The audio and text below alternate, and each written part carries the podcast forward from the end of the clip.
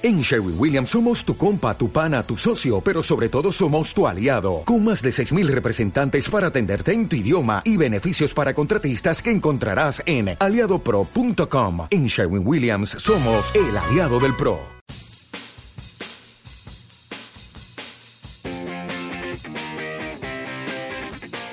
Mexicanos al grito de Touchdown es una producción de Casero Podcast. Casero Podcast. Se hace, audio.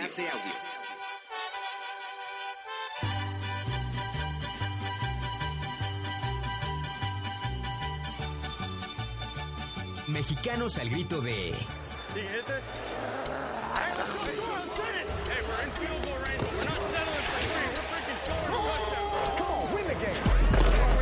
Touchdown.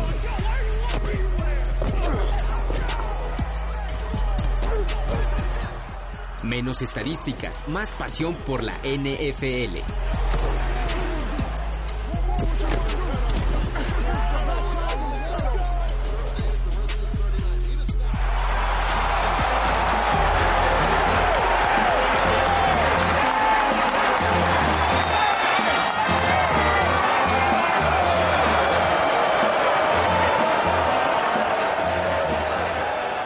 A Mexicanos al grito de Touchdown.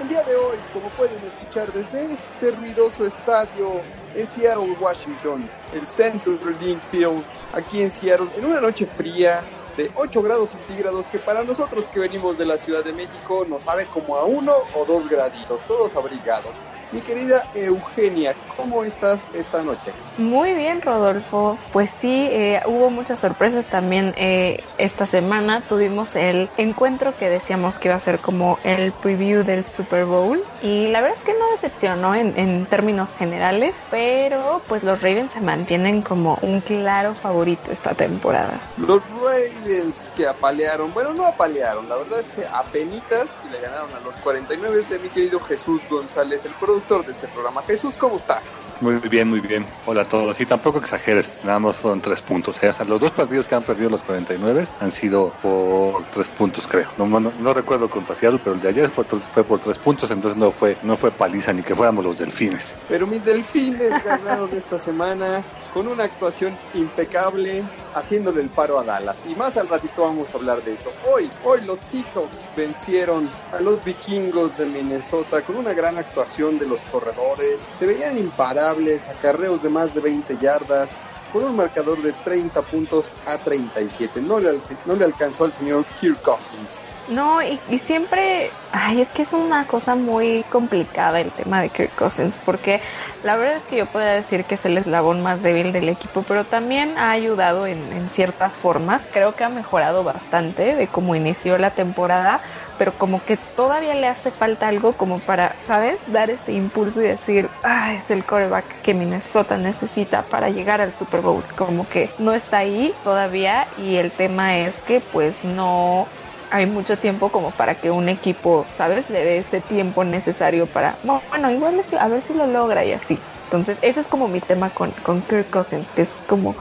pues sí es muy inestable, siento que se esfuerza, pero uy, nomás no, no llega. Ya veremos cómo termina la carrera de este coreback. A mí se me hace que, que, no despega, ¿eh? que se va a quedar por ahí estilo Joe Flaco, estilo Tannenhill, de esos corebacks que pues pueden ser buenos, pueden tener una gran, pero por alguna otra cosa, a lo mejor el liderazgo, a lo mejor el estilo de juego, no terminan de cuajar como las gelatinas. Exactamente, y la verdad es que tampoco estuvieron lejos, ¿no? De llegar, creo que el marcador lo refleja, ¿no? Fue un partido bastante cerrado ante un rival de bastante nivel, entonces todavía hay mucha esperanza para Minnesota. El único problema, pues, es que en su división está Green Bay y Green Bay tampoco ha tenido tantos eh, tropie tropiezos como para que Minnesota lo pueda rebasar. No creo que sea un partido crucial para ellos porque le ganarían a un ri rival de peso sin embargo, pues sí se quedaron a nada. Sin duda, los dos todavía en la contienda por estar en los playoffs, eso no cambia, siguen por ahí estando los dos, entonces ya veremos cómo avanza la NFL en esta temporada número 100. Lo que sí es que ya tenía mucho tiempo que, o sea, no recordaba lo ruidoso que puede ser este estadio, mi querido Eugenia, mi querido Jesús, Y le quiero pedir a Jesús que, que camine unos pasos hasta donde nos deja la seguridad del estadio, levante su micrófono y escuchen ustedes antes de irnos al rompehuesos lo escandaloso que puede ser el jugador número 12 en el Central Field de Seattle, Washington. Vamos, vamos caminando.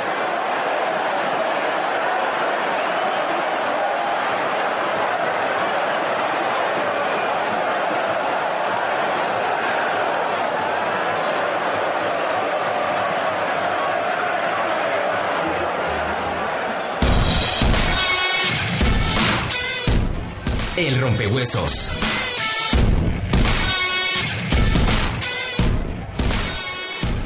Esta semana fue una semana rompequinielas, porque ganaron varios equipos que si ustedes me hubieran dicho, a ver, apuéstale, pues no les hubiera puesto un peso, ¿no? Es el caso de los Bengals que ganan su primer partido a los inestables Jets, mi querida Eugenia. Así es, yo ayer tuiteé que parecía que los Jets tenían dos equipos y que iban alternando cada semana, porque literalmente así parece, le ganan a unos eh, equipos que uno pensaría que les costaría muchísimo más trabajo, por ejemplo el caso de los Raiders, ¿no? O el de los Cowboys, que están a un nivel obviamente muy superior al de Cincinnati y no se les complicó tanto, hubo destellos eh, de una buena ofensiva, de defensiva, pero ahora con Cincinnati, o sea, no solo perdieron, sino que perdieron feo. perdieron muy mal y es como, a ver, ¿qué pasa? ¿Qué, ¿Por qué esta inestabilidad? Hay equipos inestables, pero para mí los Jets esta temporada sí parece que fueran dos versiones, dos equipos completamente diferentes. Dos equipos como si hubiera la selección A y la selección B y así parece, no, no, sé qué está pasando con los Jets, sí son un equipo inestable, no han tenido esa consistencia de otros años donde o les iba muy mal o les iba muy bien Darnold juega, es, es, un poco Cousins, ¿no? También, o sea, cuando juega, juega muy bien y pueden aplastar a los rivales. Ya veremos la siguiente semana, van en contra de mis Delfines de Miami. Lo cierto es que el señor Dalton regresa y lleva a los Bengals a su primer triunfo de la temporada, pero aún así siguen estando en primer lugar para el pick del próximo año. Sí, la verdad es que eh, Cincinnati sí vio un cambio bastante grande de la semana pasada esta. Digo, tampoco es una referencia por la misma inestabilidad que mencionábamos de los Jets, pero sí creo que en términos generales tener a Andy Dalton de coreback sí hace la diferencia. Es muy extraño que lo digan, ¿no? Porque la verdad es que no es un gran coreback, pero eh, sí se nota como esta diferencia. Yo creo que también es por los años de experiencia, ¿no? Que buenos o malos no pasan en vano. Totalmente de acuerdo. Y otros que ganaron, y ganaron bien, 37 a 31, fueron mis Delfines de Miami a las Águilas de Filadelfia. Fitzmagic sacó ahí la magia, el coach Flores saca las tocheras si ustedes no han tenido oportunidad de ver esa jugada, por ahí ya vean en las redes sociales de ESPN, de Fox, de las cadenas. Y el, es un touchdown de pateador a pateador. ¿Qué, ¿Qué tal esa jugada? Así de ese tamaño se burlaron de las Águilas de Filadelfia. Otro equipo que, bueno, ya ni voy a decir que es inestable, es pésimo. Parece que nadie quiere ganar la NFS este, este año, que fue como un no sé, les pagaron o hubo un arreglo ahí y es como, no, no, no, nadie, nadie la gane, por favor, hagamos todo lo posible por no ganarla, porque así están los Cowboys y las Águilas, pero sí, qué jugada y qué forma de burlarse del equipo de Filadelfia. Y tus delfines, pues creo que dentro de todo es una buena noticia lo que han estado haciendo en las últimas semanas. No se da por vencido el equipo y creo que si, si en la, digo, temporada baja posiblemente pueden construir un mejor equipo. Creo que Brian Flores lo va a hacer bien como head coach. Vamos a ver qué tal, pero al menos sí han estado mejorando y eso ya es mucho decidir. Sí, totalmente. Al menos quita un poco la presión y las críticas. ¿Te acuerdas que platicábamos al inicio de la temporada de que se estaban dejando perder, de que iban por el primer pick? De repente, pues se empiezan a, a salir con estas tocheras, pero les está funcionando. Están ahora sí que no tienen nada que perder, ¿no? Entonces así de, pues a ver, tráete, vamos a practicar la jugada, vamos a burlarnos del rival, si funciona, qué bueno, si no, pues ya veremos la próxima temporada. Les está funcionando, el coach Flores parece, parece que es el futuro de la franquicia, justo necesita ahora este apoyo de los picks, necesita este apoyo de reconstruir el equipo y vamos a ver qué pasa. Los que también ganaron fueron los Redskins, 29 a 21 a Carolina, que Carolina tuvo, tuvo el juego en una cuarta y gol y no pudo darle la vuelta al partido. Sí, que ahí el tema es qué le está pasando a Carolina, ¿eh? Porque había empezado bastante bien, incluso eh, sin Cam Newton, mencionábamos, ¿no? Están mejor sin Cam Newton, no sé qué. Y la verdad es que de un tiempo para acá han ido bajando el nivel muchísimo. Y del otro lado, los Redskins, que también eran pues un fracaso. Ayer estaba leyendo una estadística que en las últimas dos semanas pues llevan un 2-0 mientras que el resto de su división, que es la NFC este otra vez, va 0-2. Entonces por eso más recalco el que nadie quiere ganar esa división. Pero yo no sé cuál es el tema con las Panteras de Carolina porque tienen una muy buena ofensiva. Eh, ayer la defensiva de los Redskins pudo limitar muy bien a McCaffrey que al principio de la temporada estaba dando partidos para MVP, o sea, lo mencionaban muchos como no puede que sea el, próximo MVP, etcétera, y ahorita es como ¿Qué, pasa con Carolina? Sí, totalmente de acuerdo. Ahí yo creo que, o sea, yo sé que a ti Cam Newton o al chino también no le caía muy bien, que era más fashion que jugador, pero realmente es el efecto Super Cam. O sea, a lo mejor ya bajó su nivel de juego, quizás está tocado, está lesionado, pero yo creo que sí influye en el campo, sí influye en la toma de decisiones. Justo un coreback con un poquito más de experiencia que te dice no sé si este tercero y uno lo vamos a llegar por tierra, cambio la jugada, te mando un pase o ahí te va Christian McCaffrey.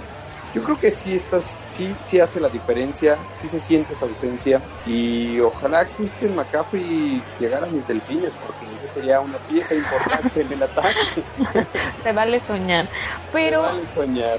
Independientemente de lo que dices, creo que también es una situación de coaching, porque te digo, durante las primeras semanas estaban haciendo un excelente trabajo, la ofensiva estaba imparable y obviamente los demás equipos ajustaron con base en lo que estaban viendo y la verdad es que las Panteras se quedaron cortas, porque yo no veo que tomen malas decisiones, por ejemplo, de pases o, o algo así como que, que me llame la atención decir no, sí, o sea, es porque no está Cam Newton específicamente, sino más bien siento que es como todo el conjunto y algo les está haciendo falta. Entonces yo así te voy a llevar la contraria, pero sí siento que es más un tema de coaching que de un jugador en específico. Sobre el señor Ron Rivera, mi querido. Sí, lo siento, señor. Lo siento, señor Ron Rivera, pero algo no está haciendo bien en las últimas semanas. Le ganaron los Redskins, le ganaron los Redskins. Tiene un punto, Eugenia. Póngase las pilas, señor Rivera, por favor. Oye, ¿qué le pasó a tus Pats? Que tus Pats ganan 28 a 22 en contra de los Tejanos. Mira, así de, ayer que acabó el partido, así analicé muchas cosas y estas son mis conclusiones, así, redoble. No, este, pues la principal y creo que es la que llevamos hablando unas semanas es la ofensiva. Tom Brady no tiene un cuerpo de receptores al que está acostumbrado, más el tema de la edad, pues se complica mucho más. Ayer nos dimos cuenta que dependía básicamente de Edelman o de White y si no, no había forma. era como si Edelman no atrapaba los pases, no había forma de, seguir la, ofensiva. Otra parte que yo creo que también influyó es que la línea ofensiva ayer sí eh, se vio bastante mal. No le permitían el tiempo suficiente a Brady como él está acostumbrado. Ya había mejorado en los últimos partidos, pero creo que ayer otra vez se vio bastante débil. Obviamente ahí también le tenemos que dar mucho crédito a lo que es la defensiva de los Tejanos porque lograron justamente que se viera así de pobre. También encontraron pues obviamente lo, lo más clave de todo. Si la defensiva tiene un mal partido, los Patriotas no se van a poder recuperar. Entonces enfócate en ver cómo podemos anular esa defensiva y creo que eso fue lo que ayer lograron y por lo cual Houston obviamente tuvo muchísimo más chance en, durante todo el partido. Y ya al final los Patriotas reaccionaron pero ya era muy tarde. Aunque debo decir que en parte eso me gustó porque si algo destaca a los Patriotas y a Belichick es como el no importa qué tan abajo estemos en el marcador vamos a hacer todo lo posible por o sea hacer el esfuerzo suficiente para tratar de ganar y creo que es algo que al final hicieron, no les alcanzó, no fue un Super Bowl versus Atlanta, ¿verdad? Pero eh, sí creo que esas son como las, las claves fundamentales para que los Patriotas hayan perdido. Muy bien todo lo que hizo Houston, se ve que estudiaron muchísimo a los Patriotas y sobre todo a la defensiva que es como la parte más fuerte en estos momentos. Es triste porque pierden el, primer sembrado contra los Ravens, pero eh, digo, yo creo que obviamente van a pasar a playoffs pero sí tienen que ajustar muchísimas cosas porque la verdad es que si los comparas con unos Ravens no traen nada o con muchísimos otros equipos de la NFC, hasta ahorita están bendecidos de que en esa conferencia la verdad es que fuera de los Ravens no hay mucho de dónde escoger. Totalmente de acuerdo. Vamos a ver cómo le va esta semana que viene. Tiene razón, neutralizaron a Edelman, una cobertura doble en todo el partido, le prendieron pocas recepciones. Y yo destacaría también la secundaria de los Patriotas, que esta vez estuvo muy perdida, permitió tres pases de touchdown a Watson, incluso uno por ahí de varias, varias yardas, más de 40 yardas me parece ese pase.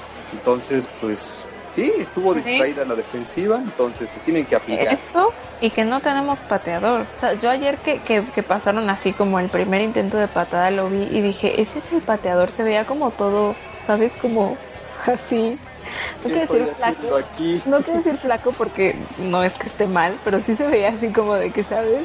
Sin forma y así. Y yo. Si tú, el aguador, entra. Acá, y yo, ¿qué? ¿Qué está pasando?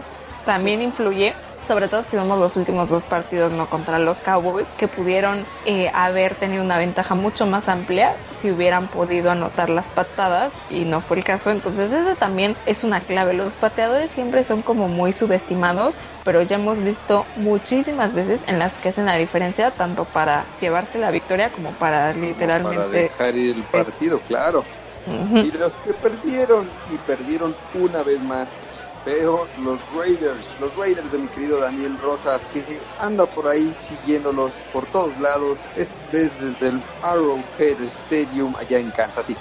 Adelante Daniel con tu poste. Amigos, ¿cómo están? Un gusto saludarles a toda la banda que escucha Mexicanos al Grito de Touchdown. En esta ocasión estoy nada más y nada menos que en el corazón de Missouri, aquí en Kansas City, nada más y nada menos que en el Arrowhead Stadium cabeza de flecha en español, por supuesto, uno de los estadios más ruidosos de la NFL y desde luego, pues uno de los más exuberantes, casa de los jefes y que tiene una capacidad de casi 80 mil espectadores, 79 mil 451, uno. De los estadios realmente viejos aquí en territorio gringo, fue inaugurado el 12 de agosto de 1972 y pues es casa de aquí de los jefes de Kansas City, que bueno, ante prácticamente un estadio pletórico, 80 mil aficionados, mm, derrotan por segunda ocasión en la temporada a mis Raiders de Oakland.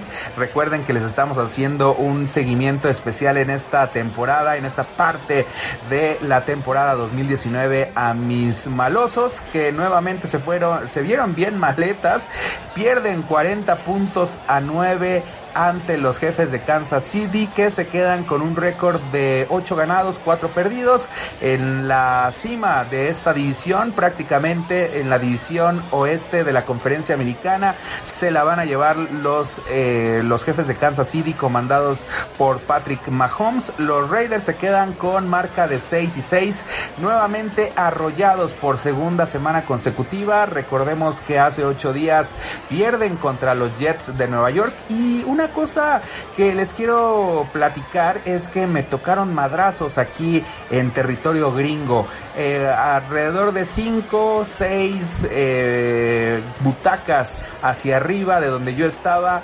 pues eh, empezaron los madrazos, empezó a calentar el ambiente, los gringos dijeron nada que nos congelamos los traseros, una temperatura prácticamente de 5 grados bajo cero aquí en Kansas City, había aguanieve y pues eh, empezaron los trancazos, se calentaron los ánimos y algo que es de llamar la atención porque no había pasado, a mí no me había tocado en un estadio de fútbol americano, me había tocado en algún algunos otros deportes, sobre todo en el fútbol soccer, pero aquí en la NFL y sobre todo en Gringolandia, pues estas situaciones no suelen verse muy a menudo, o por lo menos yo no lo había presenciado. Hubo madrazos, eh, los aficionados de los jefes empezaron a burlar de los Raiders, los Raiders se calentaron y bueno, pues al calor de unas chelas empezaron los trancazos. Afortunadamente la seguridad actuó rápidamente y se calmaron. Así que, pues nuevamente Patrick Mahomes, una buena actuación, lanza para un touchdown, anota otro. Eh, del otro lado, eh, pues solamente destacar la actuación de Jacobs, que nuevamente este novato pues está poniendo como uno de, una de las grandes revelaciones para los Raiders y será una semana de reflexión sobre todo para Derek Carr, que nuevamente se ve muy dubitante. Eh, por supuesto también eh, para el Chucky, que realmente no tuvo grandes decisiones y que tendrá que ajustar mucho, sobre todo para cerrar con dignidad esta última parte de la temporada 2019 de la NFL. No sabemos si los Raiders vayan a clasificar, están ahí en la tablita, en la zona, pues para poder acceder a playoffs. Se ve difícil, pero bueno. Yo me voy eh, me voy a echar un mezcal porque el frío está cañón. Ya me voy a regresar a México. Así que un gran abrazo amigos y a todos los que nos escuchan por eh, mexicanos al grito de touchdown, ya sea en Apple Music, en Spotify. Un gran abrazo. Nos estamos escuchando la próxima semana.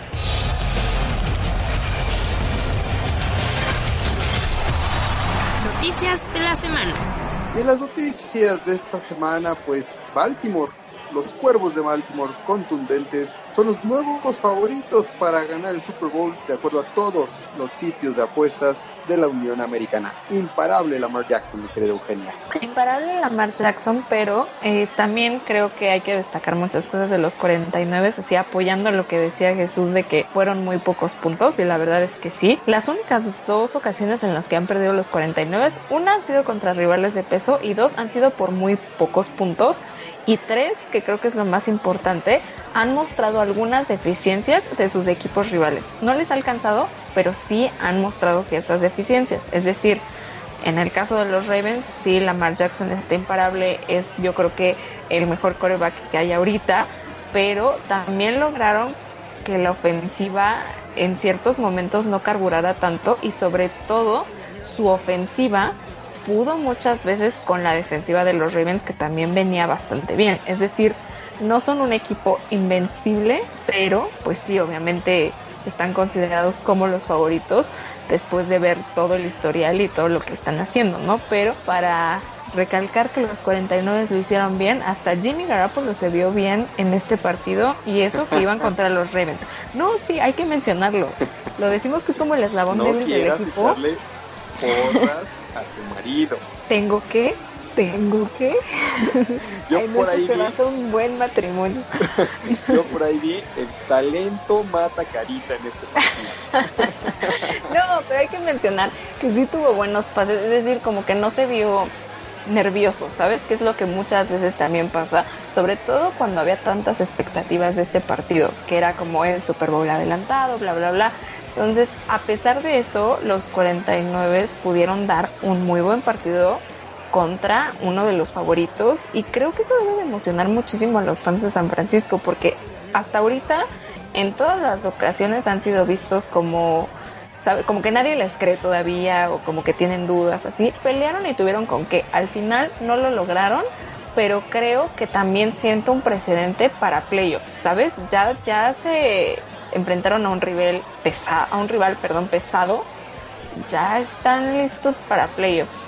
Yo siento que todavía ahí no podemos decir que los Ravens ya por haberle ganado a los 49 y a los Patriotas van a ganar el Super Bowl, porque si algo nos ha enseñado la NFL a lo largo de la historia es que no siempre los favoritos son los que triunfan. Y si no, pregúntenle a los Patriotas que iban invictos y perdieron contra Nueva York. Correctísimo. Oye, lo que sí es que la pregunta del millón, ¿cómo paras a Lamar Jackson? yo lo que he visto ahí en las defensivas es, mm, o sea, me queda claro que la agilidad la tiene, el engaño es muy bueno haciéndolo, pero ¿no pondrías a un jugador, digamos, un linebacker, slash, safety, de, esas, de esos jugadores rápidos, como personal ya con él, así de tú solamente te enfocas a la marca y no importa si tenga o no tenga el balón. Podría ser, digo, también es una cosa de mucha estrategia. La clave es, este señor va a correr, le encanta correr en algún punto. Haz lo que sea necesario para que Pomble Sí, correcto. Entonces le paras la mitad del carro. Exacto. exacto. Entonces se, reduce a la mitad en teoría su capacidad ofensiva. Exacto. Vamos a ver quién hace ese ajuste en los próximos Los 49 lo hicieron en algún punto y les funcionó. O sea, es como detén su ataque terrestre porque así se ve limitado como tú dices. Yo creo que no al 50%, a más, porque él su gran cualidad es esa, su gran fortaleza. No digo que no lance bien, obviamente lanza muchísimo mejor que muchos otros que están ahí. Creo, sigo diciendo que es el mejor coreback que hay ahorita en activo. Eh, digamos, en buenas condiciones, porque en activo el mejor es Tom Brady, pero si me entiendes como este otra nueva porra, otro nuevo no, no, pero me, me entiendes a lo que me refiero. El tema es sí, trata de reducir su ataque lo más posible y eso es como su clave ahorita, ¿no? Que pueda correr para ese tren y por lo menos vas a limitarlo en muchísimos aspectos, pero obviamente yo lo digo, pero hacerlo es muy complicado. Exactamente, porque obviamente iban a ajustar y van a ver cómo lo logran para llegar al Super Bowl y los que siguen en la contienda de este Super Bowl son los vaqueros, los taqueros de Dallas, que siguen ahí metidos para los playoffs, gracias a la, al descalabro que tuvieron las águilas de, este fin de semana. Así que de nada, de nada, fans de los vaqueros. Lo que sí es que hay que destacar que perdieron en contra de Buffalo y perdieron gacho. Perdieron gacho. Eh, también Buffalo viene jugando bastante bien, pero volvemos al círculo del que hablábamos y del que estuvimos hablando toda esta temporada con los Cowboys. No han podido ganarle a un equipo con récord ganador. O sea, no han podido ganarle a un equipo que esté jugando bien. Los equipos a los que les han ganado tienen marca perdedora. La ventaja de que, más bien la razón por la cual siguen estando como líderes en su división, repito, es porque su división es un fracaso si estuvieran en otra división, incluso de su misma conferencia, no estarían ahorita en playoffs, no les va a alcanzar para playoffs con eh, el coaching que tienen que es muy limitado y volvemos a lo mismo, ahí sí no hay otra cosa que señalar más que el coaching porque equipo hay y es muy bueno, pero las piezas no están jugando como se debe porque no tienen dirección. Hashtag corran agarre.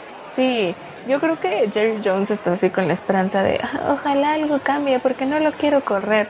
Pero ya se le está acabando todo y ya no hay forma de que lo pueda defender. Ni modo. Jesús, deja esa cerveza y dime si estás listo para los picks de la semana 14. Más que listo, vamos, vamos, vamos. Vamos pues a los juegos destacados de la semana 14.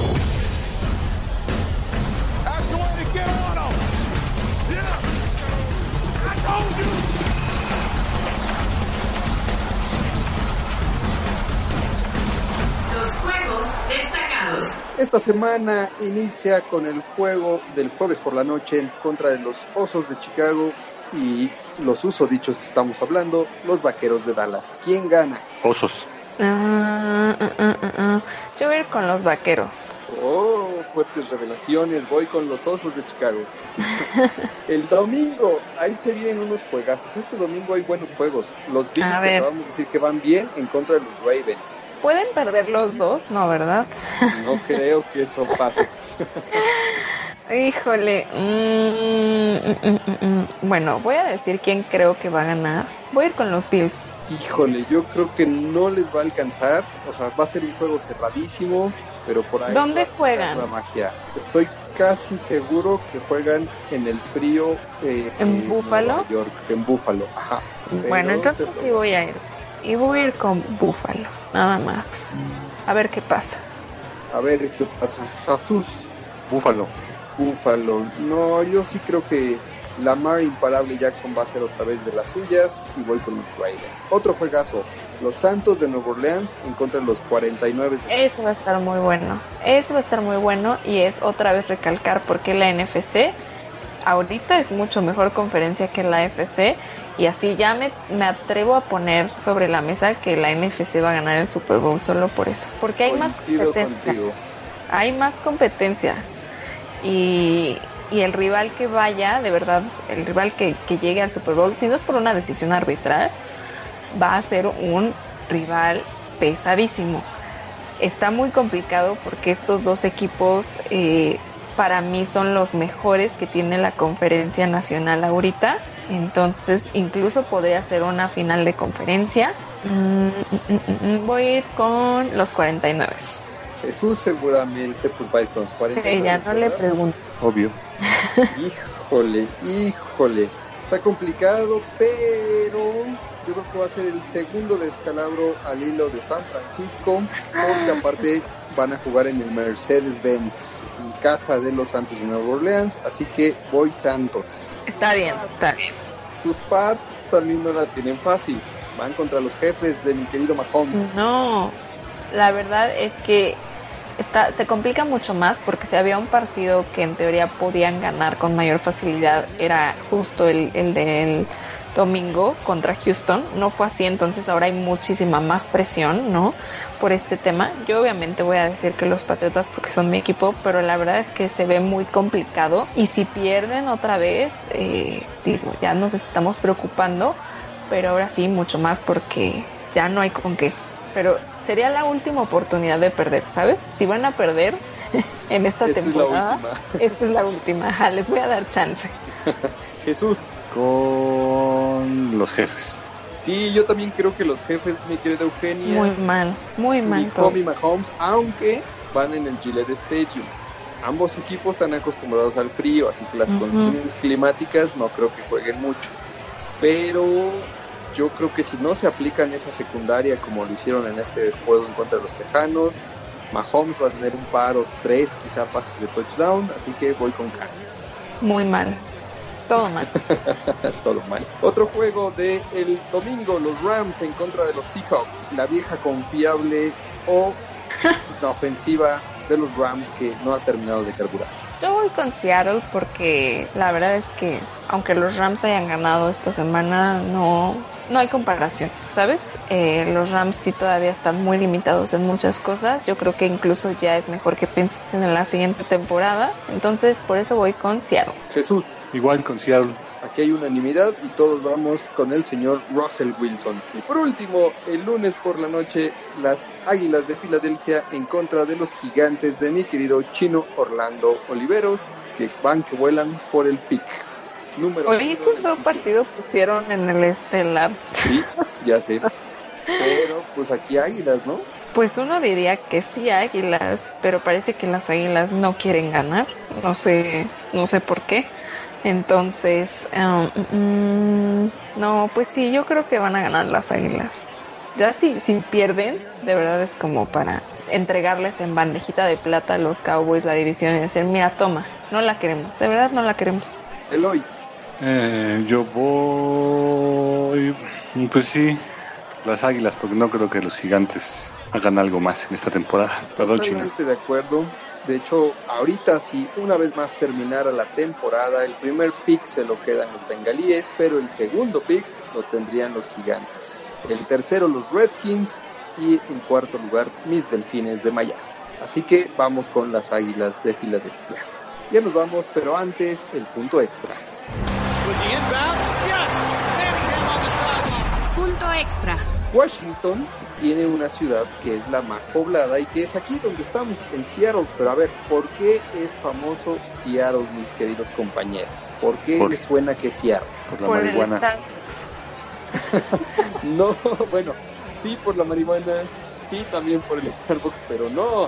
En los 80, finales de los 80, principios de los 90, esta es la ciudad cuna del grunge, muchachos. La música grunge nació aquí merengues en Seattle, Washington. La marihuana. También, pero no. Me encanta que tenemos nuestras prioridades este, muy diferentes. Nuestras respuestas no pudieron haber sido. Otro café. Exacto. Totalmente.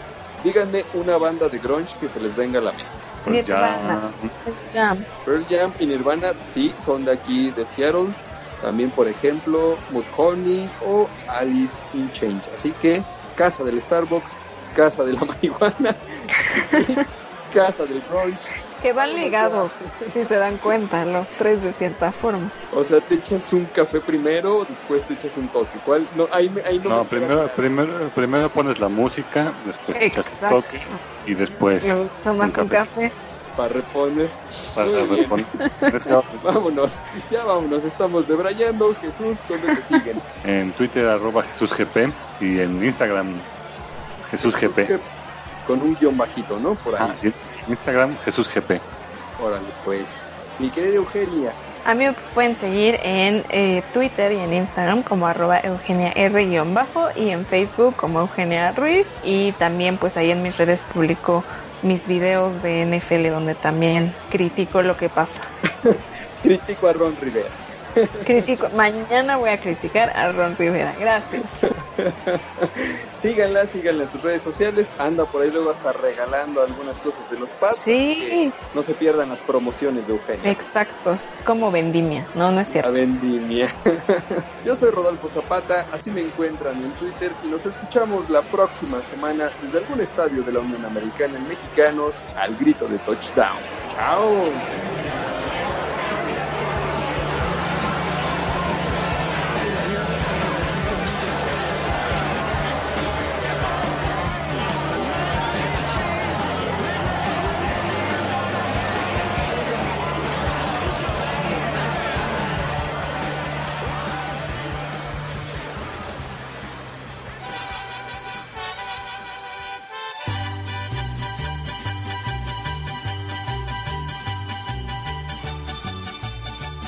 Mexicanos al grito de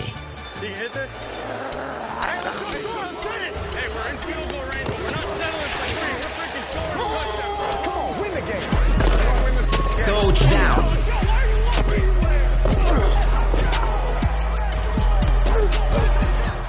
Menos estadísticas, más pasión por la NFL.